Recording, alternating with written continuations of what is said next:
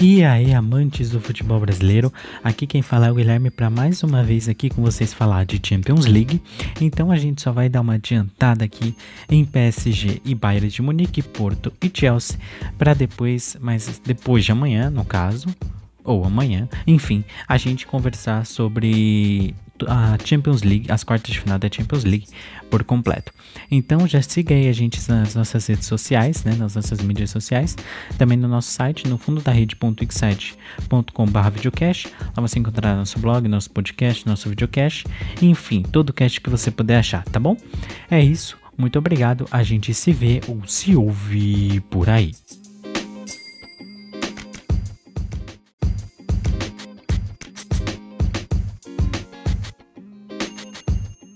No caminho da conquista. Bayern versus PSG, Porto versus Chelsea. A próxima fase da Champions League terá duas grandes equipes que se classificaram após dois jogaços. Os, os confrontos tiveram suas decisões iniciadas às 16 horas aqui no Brasil, e todo torcedor que esperou por isso teve uma verdadeira Champions League na sua televisão. Começando pela partida de Sevilha, o time do Porto teve a difícil tarefa de reverter o placar de 2 a 0 que foi colocado pelos Blues na partida de ida. Com Taremi e Sérgio Oliveira de volta após cumprir suspensão no primeiro jogo, na minha opinião, o Porto não merecia a derrota no jogo de ida. Na volta, eu esperava que os Dragões conquistassem a vaga nos pênaltis, mas infelizmente isso não aconteceu. Bom, pelo menos para mim. Já os Blues possuíam vantagem no placar após 2 a 0 na ida, claro. O Chelsea, com seu elenco de contratações milionárias e seu time titular completo, poderia manter a vantagem e conquistar a classificação, coisa que também não aconteceu. No primeiro tempo, o Porto teve algumas chances de concluir a gol, afinal, quem não faz, toma. Não foi o caso também no primeiro tempo.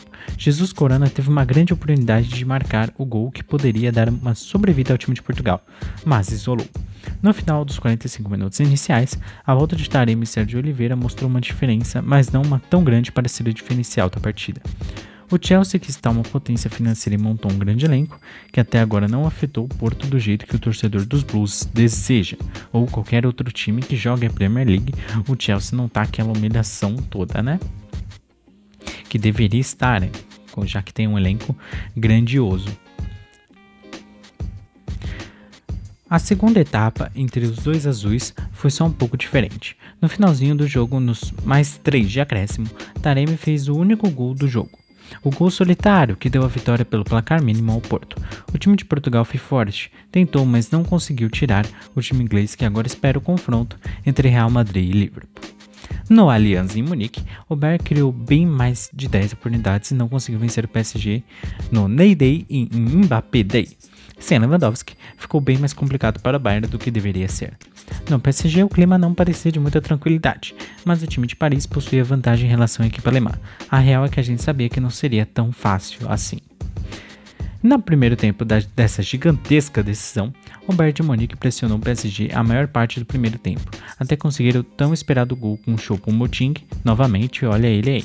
O nosso querido 10 da amarelinha, Neymar fez grandes lances e alguns terminaram com bola na trave.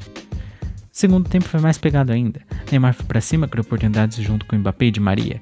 Coman tentou infernizar a defesa de Paris, mas não foi suficiente para evitar a classificação do PSG e calar a boca de Kimmich, que disse que o Bayern era o melhor time, que ia passar, era óbvio, mas não foi o que aconteceu.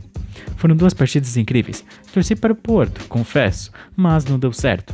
Bayern e PSG mostraram que são as duas melhores equipes do futebol mundial, sem dúvida nenhuma. E aí eu deixo para vocês se o City entra aí, fica aí como infiltrado aí para ver se ele disputa essa vaga aí entre os dois melhores do mundo ou que ele seja o terceiro mesmo. Guilherme Paixão, para a coluna do blog No Fundo da Rede. Muito obrigado, a gente se vê ou se ouve por aí.